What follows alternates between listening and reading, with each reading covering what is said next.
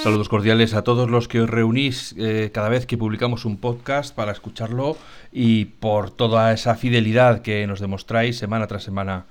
Hoy venimos a hablar de uno de los, no sé si llamarle proyectos fallidos de Apple, pero algo que fue y dejó de ser. Y para ello, como siempre, hemos buscado a alguien que sepa de lo que habla y, y que ha estado durante todo ese tiempo que estuvo en el mercado trabajando muchísimo e intensamente con el producto. ¿eh? Eh, vamos a hablar hoy del Xserve y de paso vamos a hablar del MacOS Server, del XSAN, de, en fin, del RAID, muchas, muchas tecnologías que sacó Apple en aquellos principios de los 2000 y que han ido cayendo en el olvido eh, por parte de la propia Apple, que las ha ido abandonando de una manera pues verdaderamente llamativa. Hoy viene a hablar con nosotros David Pobes, que es eh, una persona que, como digo, ha trabajado durante mucho tiempo en todo lo que son tecnologías de almacenamiento de Apple. Empezó en los servicios profesionales de Apple, que ahora nos va a contar el qué eran esos servicios profesionales y qué es lo que hacían, y por lo tanto ha vivido de primera mano, digamos, el, el auge del Xserve y luego el ostracismo al que fue cayendo en la, en la línea de productos de Apple. Vamos a saludarle y empezamos la conversación. Hola David, buenos días, buenas tardes, buenas noches. Gracias por venir a nuestro podcast. Muchas gracias, Alfonso. Gracias por invitarme. A ver, cuéntame qué es eso de los servicios profesionales de Apple. Bien, eh, Apple lo que, lo que tenía era un, equipo, bueno, lo sigue teniendo, un equipo de, de, ventas y lo que, lo que hacían era tratar con los clientes, vender una solución basada en, sus productos, pero eh, no hacían lo que era la integración de los sistemas ellos directamente. Eh, lo que tenían, y desde luego era el caso en Estados Unidos y donde yo trabajaba, que era en el, en el Reino Unido, eh, tenían empresas de terceros que eran los que iban en nombre de la empresa a hacer la instalación. la suerte que tuvimos nosotros fue que la empresa para la que yo trabajaba era prácticamente la única o sea, todos los trabajos que había en el Reino Unido primero pasaban por nosotros. Eh, era porque teníamos una relación bastante buena con la gente de, Estados Unidos. O sea, mi, jefe y varios compañeros míos eh, hacían muchísimo trabajo en, Cupertino, eran muy amigos de, gente. Y entonces, cuando empezaron a hacer ventas en el Reino Unido, pues fue también cuando ellos dijeron, vamos a, a crear una empresa, una división en el Reino Unido para ofrecer esos, esos servicios. Entonces, prácticamente de una manera casi exclusiva, yo diría desde el 2004 hasta el 2007-2008, prácticamente todo lo que se hacía basado en Xf o, eh, la versión de servidor del, de, macOS pasaba por, pasaba por nosotros. Eh, deduzco que en tu labor de división pionera en el Reino Unido, eh, implantando los servicios de Apple, eh, trabajarías con grandes cuentas, fundamentalmente, que son los que se gastaban la pasta en los cacharritos de Apple.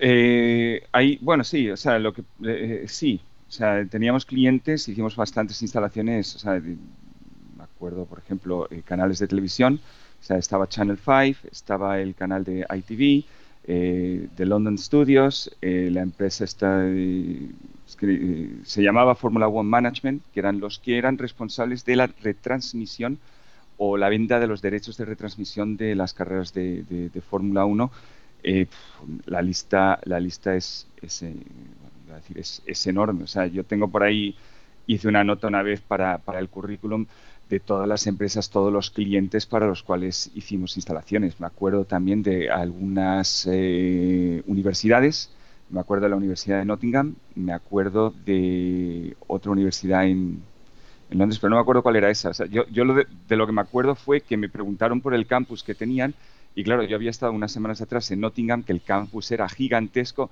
y me decía, ah, ¿qué te parece nuestro campus de Londres y tal? Digo, no sé, estuve en Nottingham y me parece muy grande. Y se, lo tomaron un poquito mal porque decía, hombre, pero es que el precio del, terreno en, Nottingham es más barato, ¿no? en Londres tienes un montón de facultades y universidades que van, están a trozos. O sea, hay una que está en un barrio y entonces tienen la misma universidad, tiene otra facultad en otro barrio de Londres porque, porque no han podido tener todo en un único, en un único sitio. Esos, esos de Londres, de hecho, fueron los, los, únicos que yo creo que hicimos una instalación con, con XGrid, que no sé si te acuerdas, pero era una solución que era para hacer clustering de los, de los servidores. Em, y yo creo que esa fue la única instalación que hicimos de siempre usando, usando esa, esa tecnología. Para los que os pille esto ya un poco lejos o incluso nunca lo hayáis llegado a conocer, el Xserve con el G4, con el, con el procesador G4, se lanzó el 14 de mayo de 2002. Es decir, eran, para que os pongáis en situación, eran esos años en los que el Mac era el centro de la actividad de Apple. Prácticamente lo único que tenía, lo que le podía salvar, lo que le estaba sacando las, las castañas del fuego era el Mac y por lo tanto enfocó toda su toda su energía en ocupar cada vez más nuevos nichos de para poder colocar las manzanitas en, sitios, ¿no?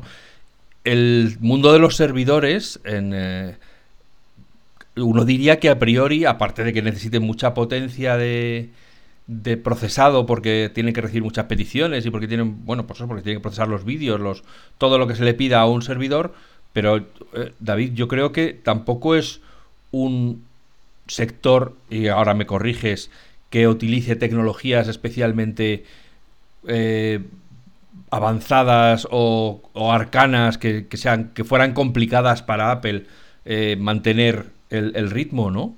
Es que estoy intentando em, comprender por qué Apple perdió, ah, tengo una idea de por qué perdió el interés en el XL o por qué no consiguió que el XR se, se implantara, ¿no? Pero, pero me interesa saber tu opinión. Bien, es una cosa, estaba haciendo aquí, tomando una nota de lo que habías comentado, porque eh, lo mismo es importante entender por qué Apple se volcó, o sea, lo mismo no tanto por qué perdió el interés, la pérdida de interés en cierto modo es, eh, es comprensible según fue pasando el tiempo. Eh, yo creo que lo que es importante es entender por qué se volcó en esas soluciones. había una campaña, o sea, no, me voy a, no, voy a andarme así mucho por las ramas, era una cuestión de supervivencia. O sea, el centrarse en el servidor y en poner el Mac en el centro de todo era una cuestión de supervivencia. Eh, hubo una campaña en su día eh, de, sobre el Mac OS 10 que era básicamente... Yo, yo por cierto, lo de, lo de Mac OS 10 es que aquí también mucha gente era Mac OS X. Digo, la X era un número 10 romano, o sea, era, el número 10 romano y, o sea, y en la parte de, cómo Apple te decía que tenías que llamar al sistema operativo, era macOS, macOS 10, ¿no? Eh, lo digo, digo porque todavía eh, yo trabajaba con un montón de gente que se supone que tenía que saberse, pues cómo se, cuando escribían cosas como XSAN o XSERF, que estaba todo definido, que X es la que es, o sea, la X es mayúscula, todo lo demás es minúscula, la gente lo escribía como le, da, como le daba la gana. Y bueno, yo eso es comprensible, pero me daba muchísima rabia cuando la gente que trabajaba con el producto, la propia gente de Apple, lo escribía mal. es una marca, es una marca registrada, o sea, se supone que tienes que deletrearlo correctamente, ¿no? Em, pero bueno, el, rollo fue que en su día, eh, cuando eh, tenían la campaña esa de, para quién era el Mac OS 10, ya no me acuerdo cómo se llamaba, era antes de la campaña esa del PC y el Mac, eh, y salía gente que hablaba de, de, por qué usaban un Mac y tal, y había uno que no se llegó a emitir en televisión, pero sí que estaba en línea. Y era un tío así, barbudo, con tal, y que era un desarrollador de software. Y entonces decía, no, porque tienes todas las herramientas, tienes eh, las herramientas de Unix y yo hago cosas de, Java y tal. Y entonces estaban, estaban muy centrados esos anuncios también en, satisfacer a lo que eran mercados que en su día eran clave. O sea, yo a mí me llamó mucho la atención porque intentaban atraer a desarrolladores porque les hacían falta desarrolladores. O sea, tenían que convencer a gente que lo mismo había estado trabajando con la versión clásica del, eh, sistema operativo de Mac, de que por favor siguiesen desarrollando aplicaciones para esto que era completamente alien, porque era un salto de un sistema operativo eh, que bueno, ya estaba muy anticuado a una cosa que la la, la, base, el fundamento no tenía nada que ver con, ni con Apple ni con los Macs. Unix, que bueno, que lo ajustaron, lo adaptaron y tal, pero bueno, aún a día de hoy, pues yo sé que he tenido conversaciones contigo, de que lo, molestas que son los permisos de archivos y tal, cosas de ese tipo que, chocan lo mismo. Pero claro, tenían que convencer a la gente de, por favor, desarrollar aplicaciones para, para esta tecnología que tenemos ahí. Entonces, la parte del, servidor, ya había un, servidor que sacaron con, eh, antes incluso del Mac OS 10, eh, que tenía ciertos componentes del sistema operativo de, Next, eh, que tenía un, un, skin o un aspecto como el sistema antiguo y tal.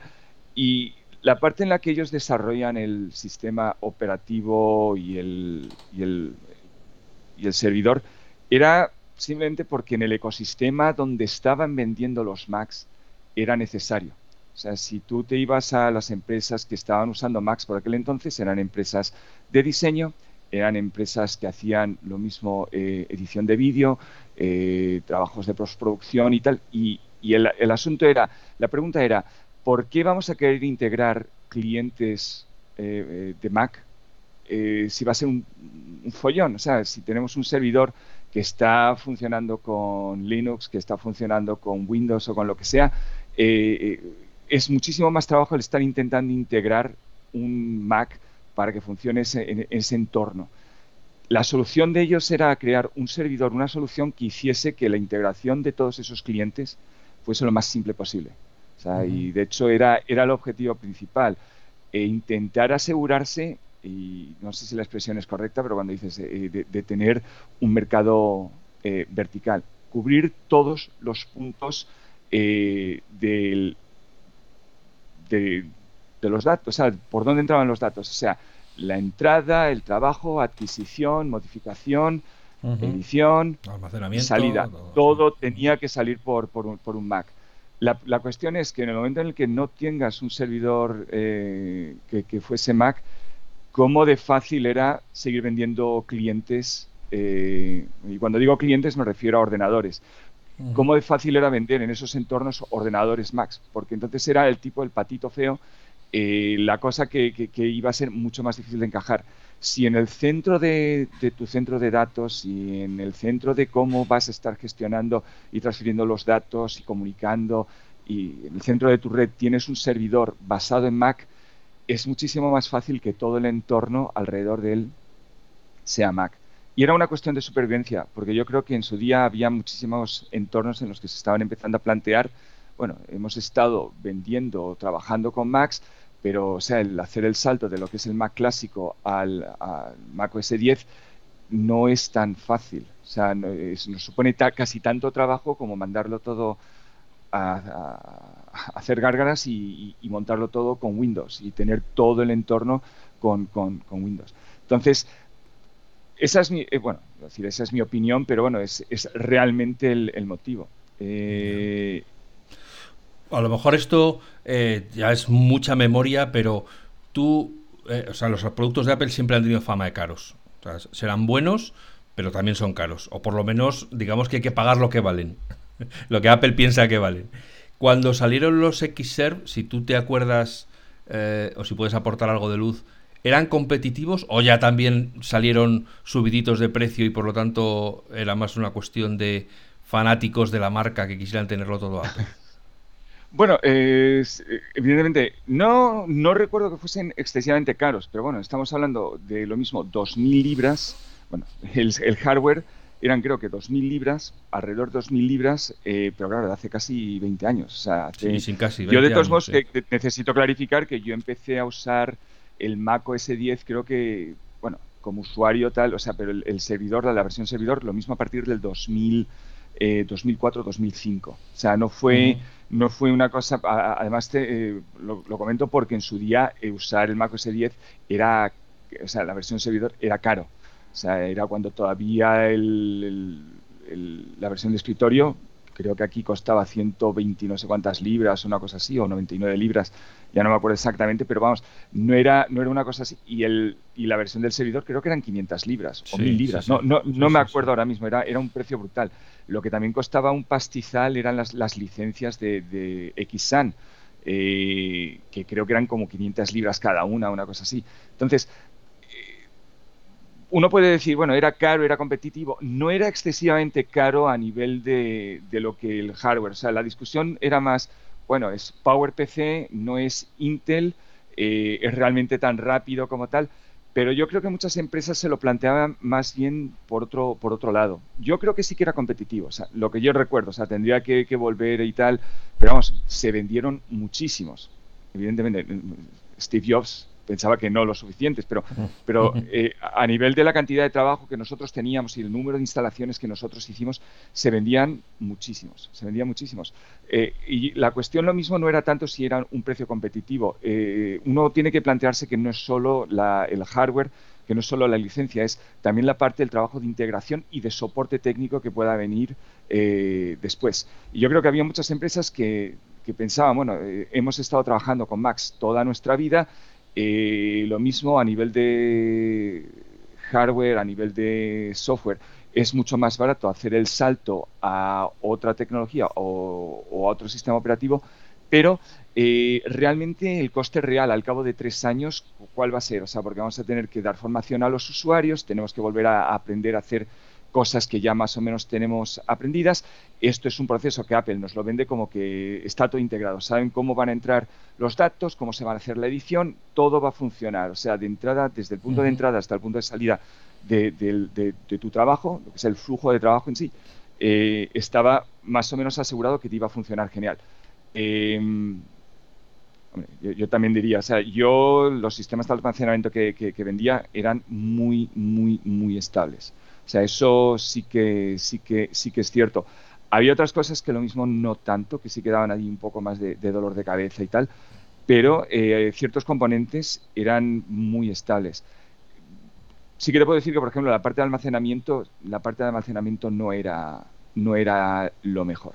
O sea, lo que, lo que Apple empezó a vender, el XR eh, no era un producto que hubiesen desarrollado ellos, se lo compraron a otra empresa eh, le pusieron un chasis nuevo, le cambiaron el nombre y cuando lo pusieron a la venta ya era un producto que estaba tecnológicamente obsoleto. Pero, pero bueno, eh, a ver, repite, el nombre. Eh, X. El XR Freight. Era el sistema de almacenamiento. Era la unidad esa que tenía 14 discos. Y ah, tenías dos controladores. Perdona, es que nosotros los que no hablamos idiomas decimos RAID. es un RAID de discos, sí. Sí, sí entonces eh, ese, ese producto ya cuando salió ya estaba anticuado. Y de hecho, el X, eh, la, primera versión de XSAN que estaba a la venta, yo creo que yo empecé a trabajar con XSAN con la versión 1.4, pero la tecnología, de hecho, estaba limitada a que no pudieses usar más de 64 nodos. Y el rollo de por qué eran 64 nodos decir, bueno, sí, porque es un número, o sea, es un número así muy informático, pero el motivo era que los, las controladoras del sistema de almacenamiento no podían pasar de más de 100 megabytes por segundo. Y entonces, al limitar el número de nodos que tú podías conectar a, a XSAN, lo que eso forzaba era que el sistema no se pasase, o sea, no usase más eh, ancho de banda del que realmente había disponible. Eso sí, después cuando ya dejaron de fabricar el XSERF, que creo que eso fue alrededor del 2008, trajeron a otro fabricante que era, eh, ¿cómo se llamaban estos? Era una empresa... El XSERF se dejó de fabricar el 31... El XSERF RAID. Ah, el RAID. El RAID, no el, servidor. Ya, el, RAID fue en el 2008, el XSERF fue en el 2011. Sí. Eh, era una empresa, trataba yo mucho con ellos, siguen existiendo, de hecho, era una empresa de almacenamiento muy, muy, muy importante. Cuando ellos dejaron de fabricar el, el RAID, decidieron eh, hacer oficial que daban soporte a un fabricante, a un modelo de, otro fabricante y ese fabricante fue Promise. Y ese, ese producto estuvo a la venta hasta que llegó un momento en el que Apple dijo, bueno, podéis usar lo que os dé la gana de, a nivel de, de almacenamiento. O sea, ya llegó un momento en el que la versión servidor empezó a ser gratis, las licencias de Xsan empezaron a ser también gratuitas, entonces ya daba igual el sistema de almacenamiento que, usases. Nosotros usamos eh, Promise un par de veces, pero terminamos, terminamos con bastantes dolores de cabeza y terminamos yendo con, otro fabricante, que en teoría no estaba, no tenía ahí la bendición de, Apple, pero funcionaba mejor, era más estable y, Vale, el, en, aquella época, o sea, en el 2002 eh, se lanza el XL G4, en el 2004 se actualiza al G5 y, luego está esto el System X para hacer cluster eh, o cluster para los que no hablen idiomas, que es esto de conectar varios discos. ¿Esto es lo mismo que el RAID que hemos comentado o el cluster es distinto? No, no, el, el clúster, la solución se llamaba XGrid, o sea, que yo, que yo, me, que yo recuerde. O sea, creo que el System X, creo que era el superordenador aquel que hicieron en Estados Unidos, que estaba basado en, en, el, en, el, en el servidor, creo que era el, con, el microprocesador del PowerPC 5. G5. Creo, el G5. Eh, creo que ese era el System X. Creo que ese era el sistema X, que era, el, era un superordenador. Lo del clustering que se podía hacer era una solución que venía incorporada con el sistema operativo de servidor que se llamaba XGrid. Y XGrid lo que te permitía era decir, bueno, tengo, eh, tú le dabas a la aplicación decías, esto va a ser un nodo de la, del entorno y tenías como una cabeza que era la que gestionaba, pues que le podía mandar las tareas y los trabajos. El problema que tenía, yo creo que nadie llegó a darle, bueno, quitando a la gente esta que montó ese superordenador, creo que fue Virginia Tech, la Universidad de, Virginia, eh, si recuerdo bien. Eh, quitando a esa gente, yo creo que no hubo nadie más que le diese una aplicación. El problema, el problema principal, bueno, iba a decir, también porque la mayoría de los clientes que nosotros teníamos en el Reino Unido, de alguna manera u otra, usaban los servidores para vídeo o postproducción o alguna solución de ese tipo. Y la parte esa de XGrid, el problema que tenía, bueno, el problema que tienes, tú tienes todos los ordenadores, todos los nodos en un clúster, tienes que mandar, tienes que tener tareas que puedas dividir en cachitos y que cada cachito se pueda mandar a cada uno de esos sistemas. Entonces, bueno, está muy bien si vas a hacer tipo como secuencia genética, cierto tipo de cosas, pero si vas a hacer edición de vídeo, no es tipo que dices, bueno, estoy convirtiendo de un formato a otro este, eh, eh, esta película y no es tipo que puedas mandar 10 segundos a una, 10 segundos a otra, 10 segundos. O sea, la compresión se basa en, qué es lo que se ha hecho ya, ¿no? O sea, eh, cuando estás, tienes un, fotograma, cómo se comprime la siguiente trama o el siguiente fotograma va en base de, de, qué era la información que había antes. Entonces, no es un trabajo que se preste a ser dividido de esa manera. Entonces, era tenía un, un nicho muy, muy, muy pequeño y había muy pocas aplicaciones que realmente se pudiesen utilizar para ese tipo de cosas. Nosotros, como te digo, nosotros lo instalamos en una universidad, pero fue, fue el único caso. Para los que no, para los que todavía no se afeiten todos los días y todo esto les parezca increíble, hubo una temporada en que Apple intentaba, peleaba por tener el ordenador más potente del mundo lo hizo, como comentaba David, lo hizo la Virginia Tech. Y, bueno, duró poco, estuvo unos pocos meses hasta que llegó, no sé si fue otro Windows, hasta un, Linux y tal, y, ya está, ¿no? Y, ahí se acabaron las aspiraciones. Eran esas aspiraciones de Apple de conseguir, eh, bueno, siempre quitarle cuota de mercado a Windows, ser una, una empresa eh, respetada y respetable en el mundo de los ordenadores de empresa, que son los que dan caché, no venderle a, los usuarios. Y sin embargo, en el 2007, en junio de 2007, Apple presenta con unas expectativas modestas el iPhone, que es, como todo el mundo dice, para todo, es el que cambió las reglas del juego para Apple y luego para la telefonía y para muchos, para los de los mapas, para los de los modem, para, para tanta gente, ¿no? Pero bueno, Apple sacó un producto que pensaba que, que, le iba a dar, que decía Jobs, que con que se quedaran, no sé, con el 3% de cuota de mercado del, del, mercado de los teléfonos móviles eh, inteligentes, que se daba por satisfecho. Y no, resultó que el, que el iPhone era un, una máquina de destruir y de comer beneficios eh, que acabó acaparando todos los recursos que, Apple tenía y eso ha provocado que, eh, esta es mi opinión, eh, que el software y, el hardware a, trompicones pues reciban esa atención intermitente que hace que la mayor parte de los viejos usuarios de Mac se sientan abandonados. también, dime. No, no, no, iba, iba a decir, digo, sí, es eh, el, cambio de foco, como te me comenté antes, sobre la parte de, supervivencia. Eh, el enfoque cambió completamente en el momento en el que a Apple ya no le hacía falta sobrevivir, porque una cosa que no hemos mencionado, bueno, iba a decir primero que una clarificación sobre lo de Virginia Tech. eh, ellos montaron el superordenador sin que Apple se enterase. Apple se enteró, tipo, ya cuando estaban ahí, dice, hostia, hay aquí un pedido de mil, mil ordenadores, o sea, mil, servidores de esta universidad y tal que, que, están haciendo, ¿no?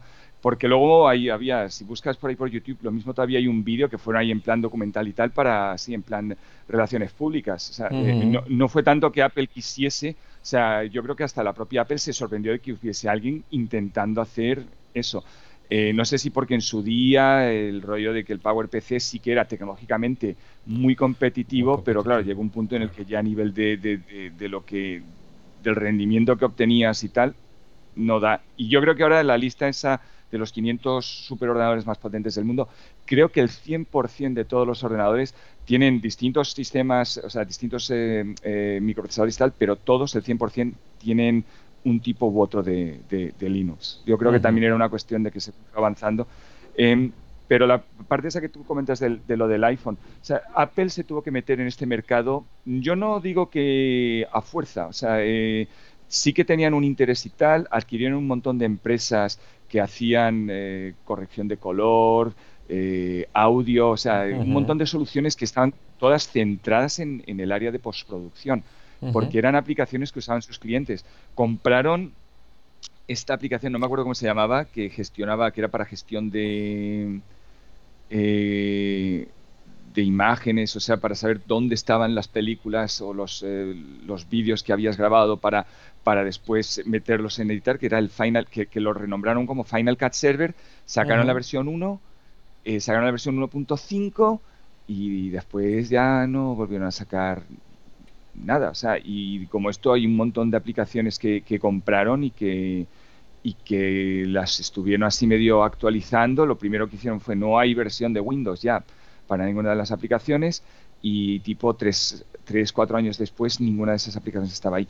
Y yo creo que todo eso se hizo porque era una cuestión de supervivencia, como, como te digo. En el momento en el que las cuentas de resultados ya no dependían de seguir vendiendo en esos mercados, de seguir vendiendo Macs, en esos mercados, porque eh, eh, eso fue lo que en cierto modo les aguantó durante los tiempos así de, vacas flacas. Toda la gente que eran diseñadores gráficos y tal, que yo me acuerdo también en su día mucha gente se sintió traicionada. Yo no, o sea, pero yo me acuerdo de leer en, vuestra página web gente y tal que decía, jolen, los, nosotros les hicimos sobrevivir durante toda la época mala y ahora no nos está... ¿Cómo nos lo pagan? ¿Cómo nos lo pagan? Sí, exacto.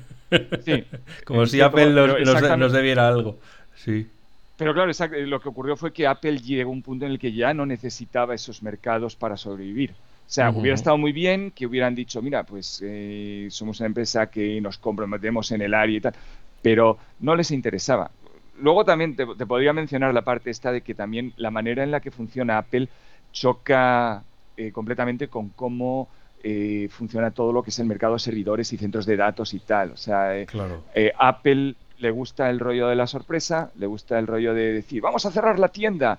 Yo os escribí un artículo hace muchos años en el que decía, tú imagínate si Amazon cada vez que tuviese que añadir un producto nuevo, dices, tenemos que cerrar la tienda. O sea, que era todo marketing. O sea, no es que hiciese falta cerrar la tienda, pero, oh, han cerrado la tienda, van a sacar un producto nuevo. O sea, es, genera esa expectativa, pero realmente meter un producto nuevo no requiere que cierres la tienda. O sea, es una cosa un poquito. Y, no, no, lo, necesitaba entonces, imagínate en, 2022, que pasado mañana.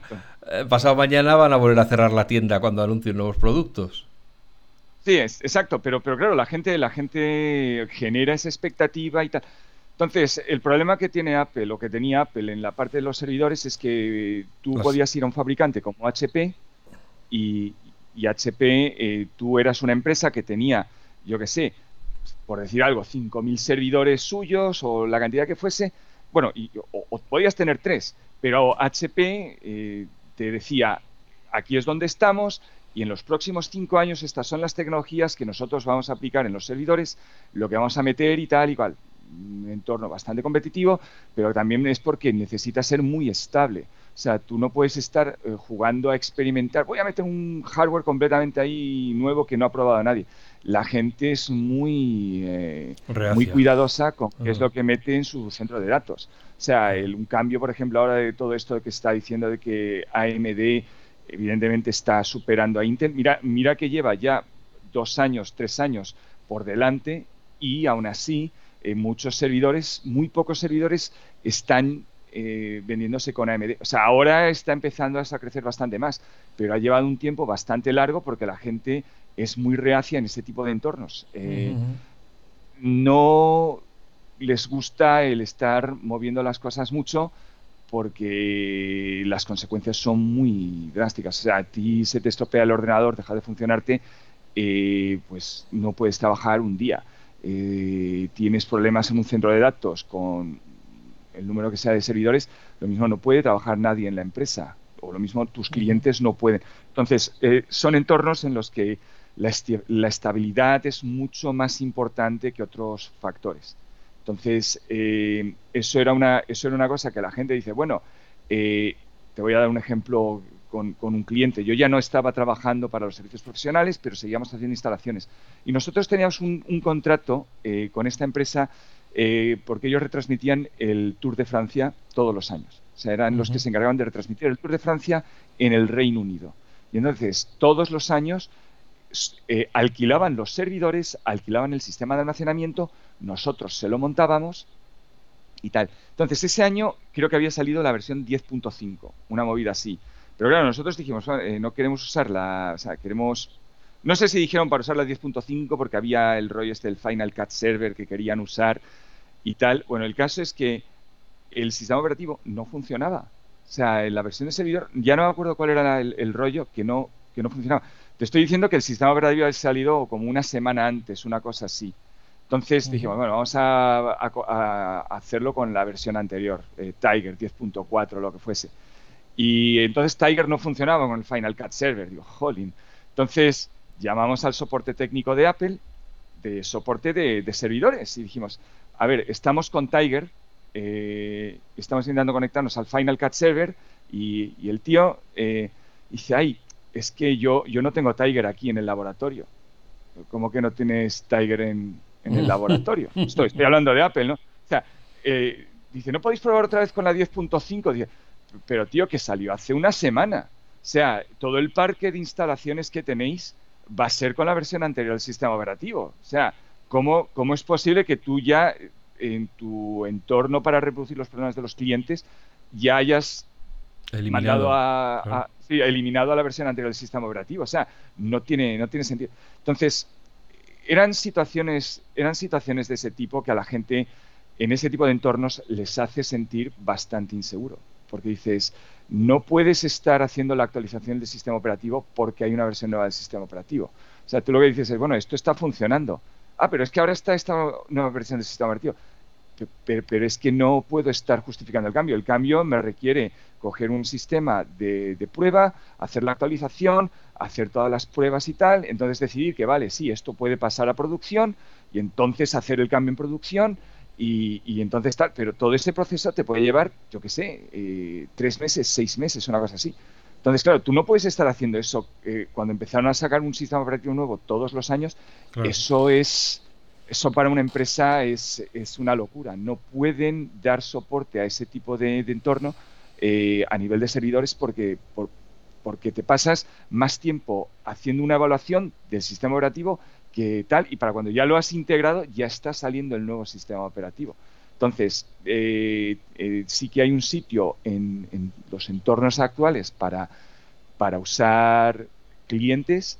Lo que se ha convertido ahora macOS 10, en la versión servidor, o el macOS, porque ahora ya no es ya no tiene el 10, eh, lo que se ha convertido en la versión de servidor, han ido eliminando funciones de, de servicios y prácticamente es para, bueno, si tienes iPads y iPhones en tu empresa, esta es la manera en la que los vamos a gestionar. Y también incluso la parte de gestionar tu parque de, ordenadores, ahora ya hay aplicaciones de terceros como Jamf, que son los que se encargan de integrar ese tipo de servicios. Todo eso estaba, todo eso formaba parte de la versión servidor y poco a poco lo fueron eliminando y es una lástima. Pero yo creo que eso también tiene sentido porque según fueron perdiendo el, interés en ciertas áreas, bueno, pues es que solo queremos que vender iPads y iPhones y si para vender eso tenemos que seguir vendiendo una versión de servidor para ayudar a gestionar, eso es lo que vamos a vender. No te vamos a vender un servidor que pueda hacer DNS, que pueda ser servidor web, ¿para qué? O sea, si, si, si no es para lo que te lo no es para lo que te lo vendemos, ¿no? Apple acaba, bueno, ya voy a decir que Apple nos ha dicho que va a transitar, va a hacer la transferencia de todos sus equipos a su propio chip, eh, a su propio sistema en chip en dos años y estamos todos muy agradecidos por su generosidad de habernos dejado saber que eso es lo que va a ocurrir en dos años, ¿no? Pero el M1 se centra en la optimización del rendimiento con bajo consumo, que se parece mucho a lo que se le pide a un chip de un servidor. Potencia con poco consumo. ¿Podría esto de alguna manera eh, allanar el paso para que Apple volviera otra vez a tener un mínimo producto de servidor? Tengo muchas dudas al, respecto. Eh, hay bastantes fabricantes que sí que... Yo no me acuerdo cuál era. Eh, bueno, no era un fabricante, pero era un proveedor de, la nube. No me acuerdo, no es de, no es de los gigantes. Eres uno grande, pero, pero me acuerdo que sí que sacaron un listado del hardware que ellos habían dicho, estos son los servidores que nosotros vamos a instalar y tal.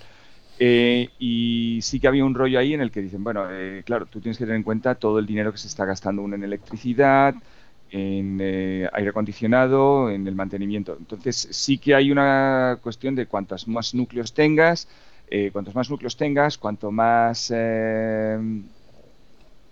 menos más bajo sea el consumo y más rendimiento tengas, pues, pues mejor, ¿no? Em, la cuestión, la cuestión está en que esta transición a, ARM no es que sea una cosa que Apple haya hecho, eh, que sea el primero. Eh, realmente no lo es. O sea, hay empresas ya que están vertiendo eh, soluciones basadas en ARM para servidores. Hay fabricantes de portátiles que llevan vendiendo sistemas con ARM desde hace bastante tiempo. La posición de ventaja que tiene Apple es que Apple puede decir, lo digo porque Microsoft ya lo intentó y de hecho lo intentaron, no sé si fue hace una década atrás, hacer la transición a ARM, pero básicamente los fabricantes no quisieron. O sea, Microsoft quiso, pero, pero claro, tenían que convencer a todos los fabricantes para hacer ese, ese, ese paso. Y los fabricantes no quisieron. Apple tiene la ventaja que dice, bueno, ya no vamos a vender eh, sistemas con Intel, así que si tú quieres seguir vendiendo aplicaciones para nuestra plataforma, tienes que hacer la transición. Lo mismo, lo que sí que va a hacer es que eh, estos fabricantes empiecen a ver como viable el vender más productos basados en ARM. Hay otra cuestión también, pero esto ya es un poquito más, más eh, más una opinión personal y... Marujeo, marujeo, ¿Qué es lo que nos gusta a nosotros, venga, marujeo. bueno, eh, está, está también la solución de, de RISC 5, que es de código, el hardware es de código abierto y también tiene un, un consumo muchísimo más bajo que, que, el, que ARM. Pero, o sea, cuando digo muchísimo más bajo, o sea, pero brutalmente. O sea, el problema que tiene es que a nivel de rendimiento también está muy por debajo. Todavía, estamos lo mismo dentro de 10 años. Pero tienes fabricantes en China, eh, tienes fabricantes que sí que están fabricando núcleos basados en, en RISC-5.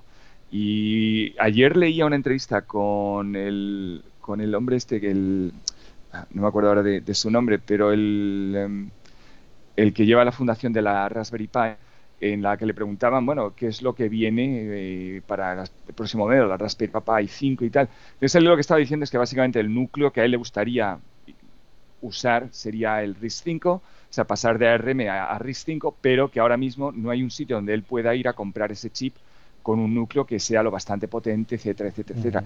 Pero yo creo que hay muchísimos fabricantes que se van a ir moviendo eh, eh, más adelante, salir de la parte, porque ARM es eh, completamente propietario. O sea, tú puedes hacer como Apple, que Apple ha comprado los derechos, una licencia para lo que es usar eh, los, el, juego de instrucciones y ellos hacen su propio chip y, tal.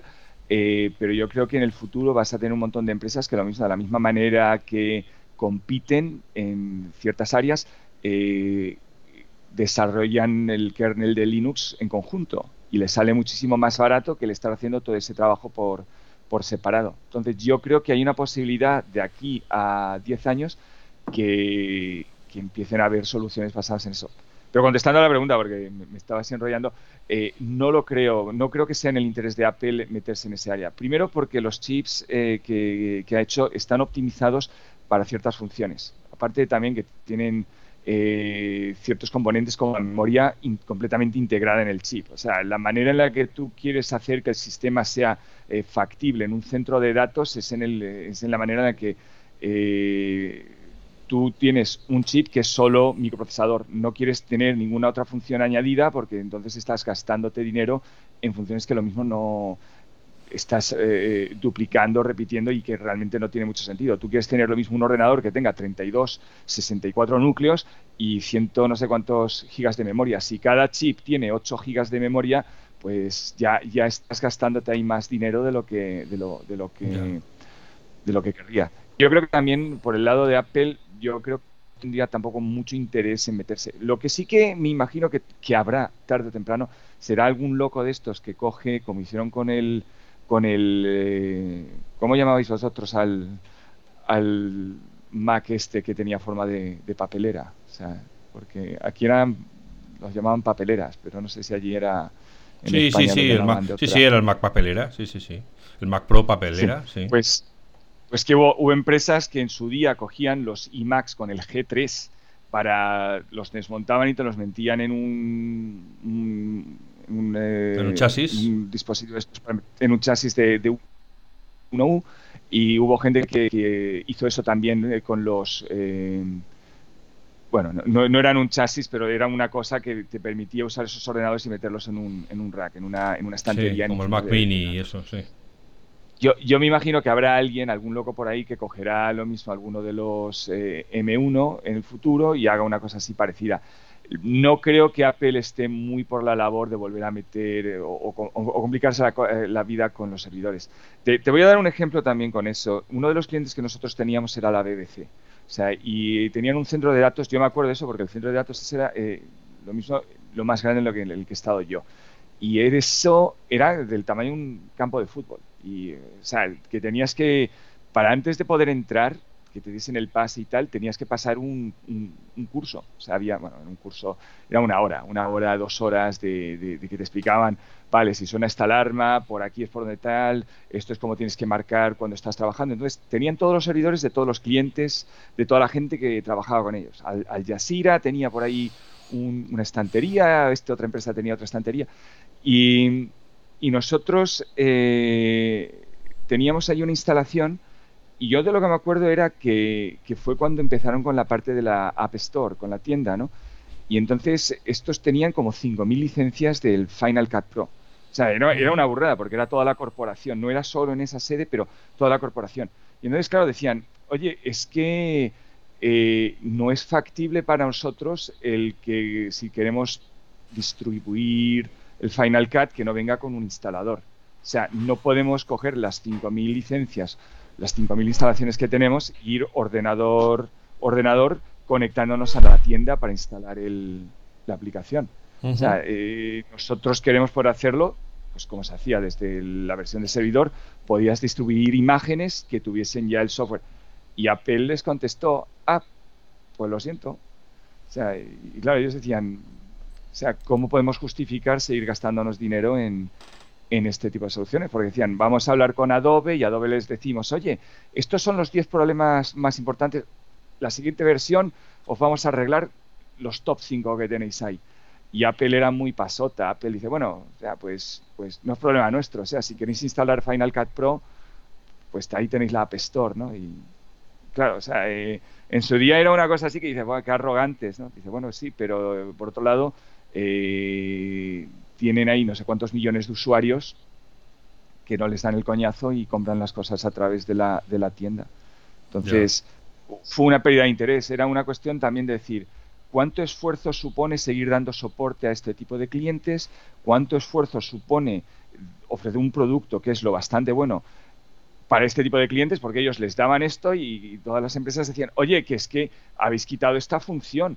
Eh, que todavía no habéis dado soporte a este formato de vídeo, cosas de ese tipo. Y, o sea, pues mm, estamos haciendo todo este trabajo y la gente se queja porque el producto no lo es bastante bueno, pero si lo vendemos a través de la App Store para gente que no es profesional, vendemos no sé cuántos millones y la gente no se queja. Entonces era una cuestión. Entonces yo creo que por ese mismo motivo Apple no, no va a tener nunca el interés de, de volver a, meterse en ese mercado. No sé, si las cosas estuviesen muy mal, muy mal, muy mal y fuese una cuestión de supervivencia, estoy seguro, pero... Ahora mismo no, pinta. Ahora mismo no pinta como que les vaya a hacer falta. Ya, ya, ya, ya. Entonces tú, y, pero yo, eh, perdona, como, ya, como bien sabes, del MacOS Server eh, yo sé poco y menos.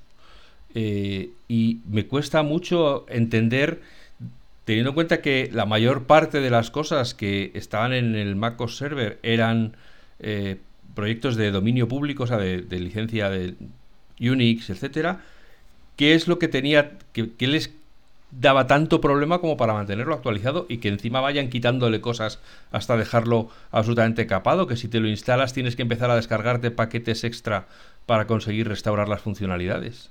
O sea, que es que te los descargas eh.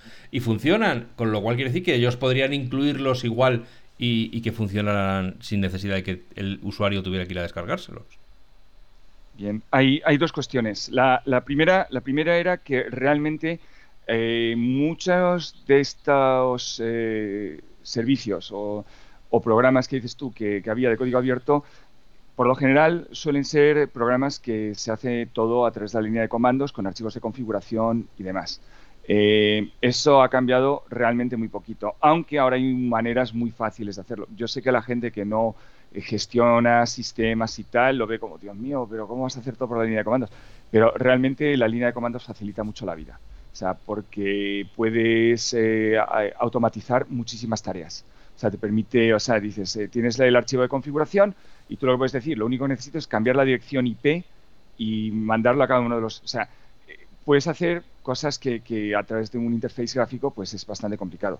El problema estaba en que Apple lo que hacía era eh, creaba una capa de comunicación entre lo que era la parte de la línea de comandos y el interface gráfico. O sea, tú cuando estabas tocando el interface gráfico, Apple eh, lo que estaba era tipo ocultando pues qué era lo que tenía que tocar por debajo.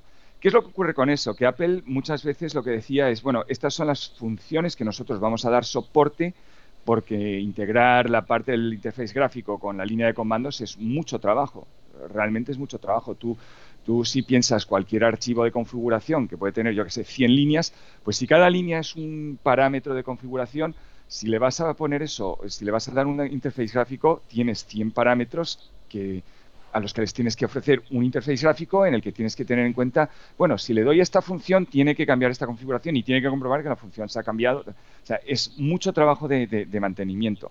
Apple también lo simplificaba porque decía, bueno, eh, eh, te damos soporte a esto, a esto, a esto, a esto y, y, ya está, ¿no? O sea, no, no tenías toda la funcionalidad que tendría la aplicación en sí.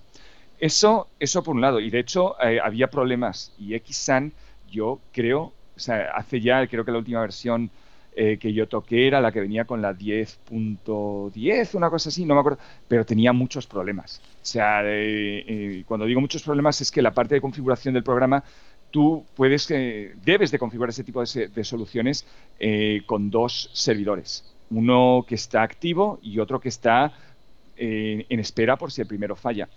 Lo que es fundamental es que la configuración que tengan los dos del sistema de archivos, del volumen y tal de Xsan sea exactamente la misma. No sé qué movida hay con, la aplicación, que es muy fácil hacer la configuración, pero no pasa la configuración de un servidor al otro eh, correctamente. Pasa un archivo ligeramente modificado y esa ligera modificación puede causar pérdida de datos. Y esto es una cosa que antes era muy fácil de avisar a Apple, ahora ya no tanto. Entonces, yo eso es una cosa que dices, la, a nivel del control de calidad que Apple estuviese haciendo en la parte de los servidores decayó bastante. O sea, yo creo que ellos decían, bueno, ¿puedo configurar un volumen? Sí, pero ya no estaban mirando, ¿puedo montar un volumen con dos sistemas y hacer un fallo, o sea, provocar un fallo automático? No, porque te estamos vendiendo el macOS 10 servidor por por cuántos son 30 euros o una cantidad así, dices, pues estás recibiendo lo que estás pagando. O sea, antes cuando pagabas mil libras por la licencia de software o lo que fuese, que no, no me acuerdo, o sea, lo mismo eran 250 la versión del servidor, pero si comprabas un Xserve tenías que pagar se supone que pagabas un contrato de soporte técnico, XSAN, pues como te digo, creo que valía unas 500 libras, una burra así, era un montón de dinero. Tendría que mirarlo, o sea, seguramente te estoy dando los precios mal, lo mismo era... Pues pero nos, hacemos una idea, sí. Pero, pero, era una cosa cara, o sea, porque tú, claro, si eh, te montabas un XSAN y tenías 12 usuarios, pues no sé, no sé, eh, si pongamos que, fuesen mil libras, por decir un número, pues si fuesen 12 usuarios son 12.000 libras. O sea, entonces, claro, tú, tú sí que tienes derecho a reclamar cuando algo no, o sea, cuando estás gastándote esas cantidades de dinero, sí que tienes derecho a hacer cierto tipo de reclamación. Cuando XSAN empieza a ser una cosa que te dan gratis y la versión de servidor cuesta 30, 30, 30 euros, pues lo que antes en una instalación solo en licencias podían ser 15.000, 20.000 euros, ahora son 30. O sea, no 30.000, 30 euros. entonces, claro, eh, Apple no tiene tampoco ahí de qué te quejas, ¿no? O sea, dices, si, si no te gusta, o sea, no sé, no cómprate otra cosa, ¿no? yo, yo creo que va por, esa, va por esa parte.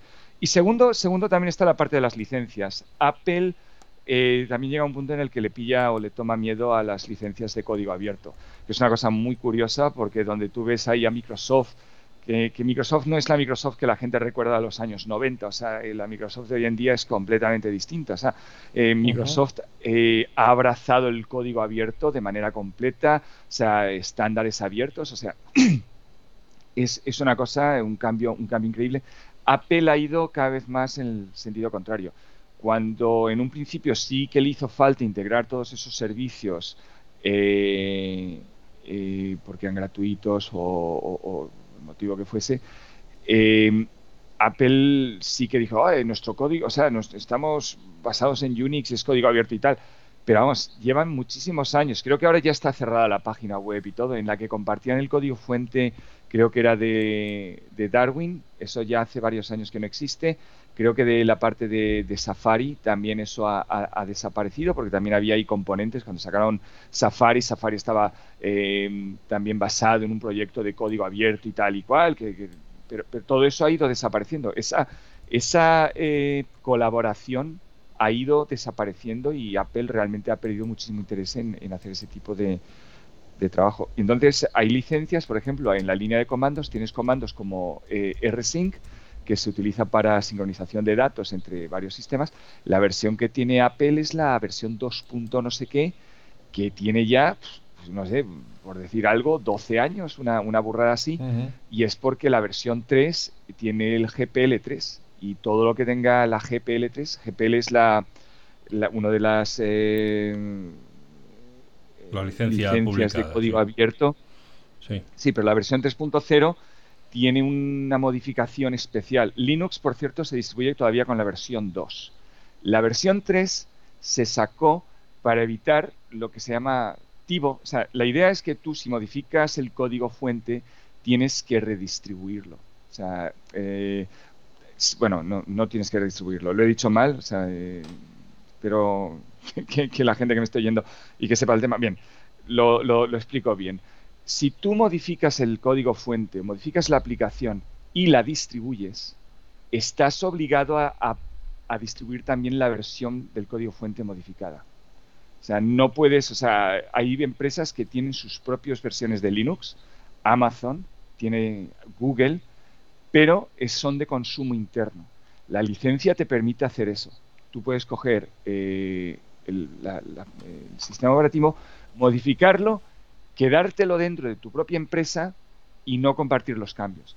Pero si tú estás haciendo una distribución como estaba haciendo Apple, eh, yo creo que le veían un poquito de peligro a que en algún momento algún componente interno del sistema operativo eh, estuviese demasiado atado a alguna aplicación de la línea de comandos y tal y cual, y fueron quitando cosas y de verdad la parte de la, de la línea de comandos de, de Apple está, cuando digo desfasada, está como una década por detrás de lo que, de lo que debería de estar. O sea, de, dónde están otros Unix en el, en el mundo y tal. Por completar la información hay que decir que MacOS Server está disponible en la App Store a un precio de 19,99 euros y que en la dirección web opensource.apple.com tienes los proyectos de open source de, Apple que, están disponibles para, para que hay unos que son propios de Apple y otros que son de comunidad, etcétera. O sea, que puedes ahí asomarte a ver qué, solo que la cuestión, proyectos son de open source. ¿Cuánto tiempo hace que, se actualizaron? Porque el, rollo era ese. O sea, la página, llevan un montón de tiempo ahí la, sin, La página esta la han actualizado hace poco, porque recuerdo haber visto la noticia eh, o incluso haberla sacado en FacMac. Aquí está Swift, está WebKit, está Foundation DB, o sea, database, eh, ResearchKit, CareKit, Password Manager Resources y luego los proyectos de comunidad están los Kubernetes, Apache Cassandra, ah, LLMV Clan, Apache Spark, Netty, Apache Sol, Solr. Bueno, muchos Apaches aquí. Sí, muchos, sí, sí, muchos sí, indios, bueno, muchos pero, eh, indios. Sí, sí, pero, pero bueno, están todavía Darwin. No, Darwin aquí, aquí, ya no Darwin ya no está. Ah, entonces, pero claro, Kubernetes es un proyecto de, de Google. Eh, LLVM Clan es el compilador. Contrataron al chaval que lo estaba desarrollando eh, tenían también, llegaron a contratar en su momento al tío que había hecho la parte esta de, impresión. No lo sé, o sea, sí, sí, pero, pero al mismo tiempo no. son proyectos que, que, o sea, que, no necesariamente, o sea, WebKit, WebKit era una cosa en la que Apple se metió, o sea, para, para hacer Safari. O sea, eso era una cosa que ya existía, no es un proyecto que fuese de Apple. Apple usó WebKit para desarrollar la primera versión de, de Safari no sé si todavía es que están ahí ofreciendo cosas y tal. Swift, pues sí, o sea, deben de ser ellos lo que lo han hecho, pero, pero es una cosa así, o sea, y Kubernetes, que yo sepa, es de Apache, Cassandra, o sea, es de, es de Apache, ¿no? O sea, eh, y Kubernetes este, era de Google, no sé si, si ahora es una cosa que hayan soltado por ahí. Eh, me he acordado, por cierto, me he acordado ahora, Alfonso, lo que, el, el, rollo de la GPL3 lo que estaba comentando antes, era porque hubo el rollo que tú estás obligado a sacar la, versión si lo modificas, pero hubo una empresa, Tivo, que hacía unas cajas de estas para grabar programas de televisión y tal y cual en Estados Unidos, y ellos venían con una versión también de, Linux. Que, permitía saltarse los anuncios, sí.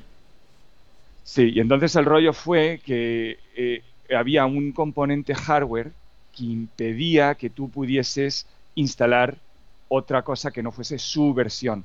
Entonces, claro, la versión, la GPL3 era, eh, se sacó precisamente para evitar ese tipo de limitaciones, tipo, vale, sí, sacamos el código abierto como hace Android, pero realmente después, eh, ¿dónde puedo instalar Android? Pues solo lo puedes instalar en ciertos dispositivos de cierta manera y, con ciertas limitaciones. Entonces, eh, la diferencia de versión fue esa pues, era, eso.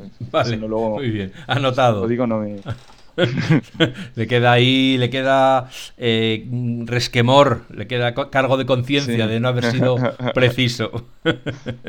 bueno, eh, David, pues eh, bueno, simplemente por cerrar, decir que como hemos dicho al principio, el Xserve se anunció el 14 de mayo de 2002, es decir, va, va a hacer ahora 20 años de esto, madre mía, con el PowerPC G4, con el chip PowerPC G4 y eh, en 2011, es decir, eh, no llegó ni siquiera a cumplir 10 años, que esto enlaza con lo que decía David de los roadmaps y lo que quieren saber las empresas, quieren saber que el producto en el cual se van a gastar miles de euros o dólares o libras, no vas a salir un día al escenario a decir lo discontinuamos y, a partir de ahora te comes los mocos.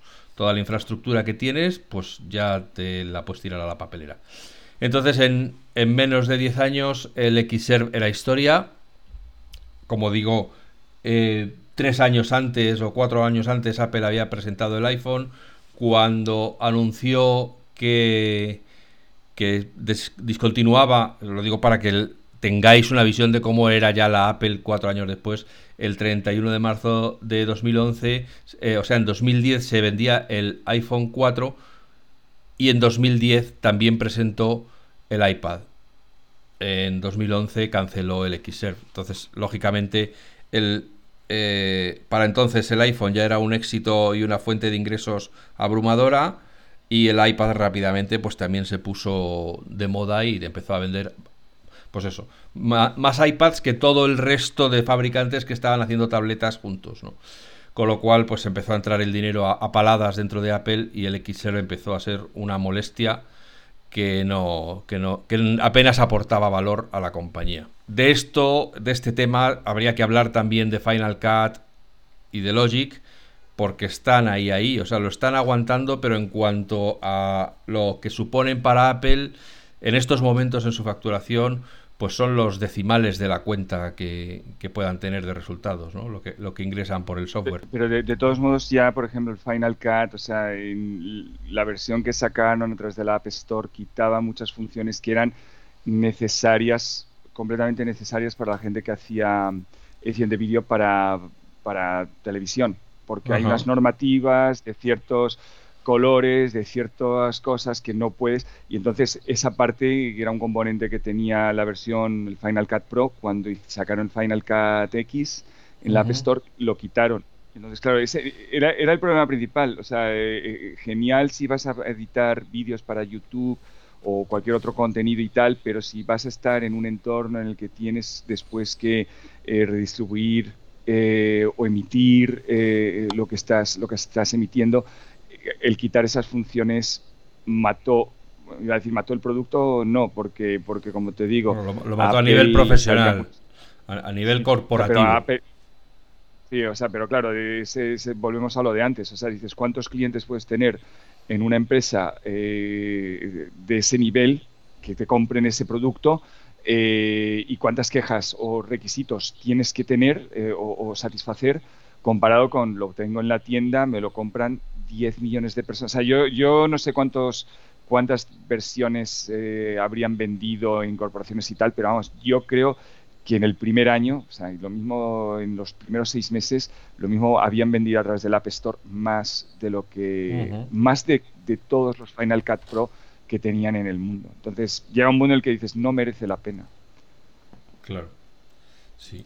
Eh, bueno, pues eh, ya sé que para muchos esto es historia antigua, que no, que no, que eso, la, podéis ver en la Wikipedia y no, y no entenderéis cuál era eh, la importancia de todo eso, pero para los que vivimos aquella época eh, era realmente excitante que todos los años Apple tuviera nuevos productos de hardware sobre el Mac eh, es eso, con un mercado pujante, peleando por hacerse un hueco en, nuevos, en nuevos segmentos, ¿no? en nuevos sectores. Eh, nada más, muchas gracias David por tu tiempo y por tu sapiencia.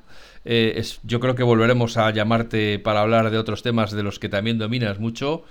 Y a vosotros que estáis ahí al otro lado de los auriculares o de los altavoces, Muchas gracias por vuestro tiempo y vuestra paciencia. Nos escuchamos pronto. Sed felices, sed buenas personas y que tengáis buena semana.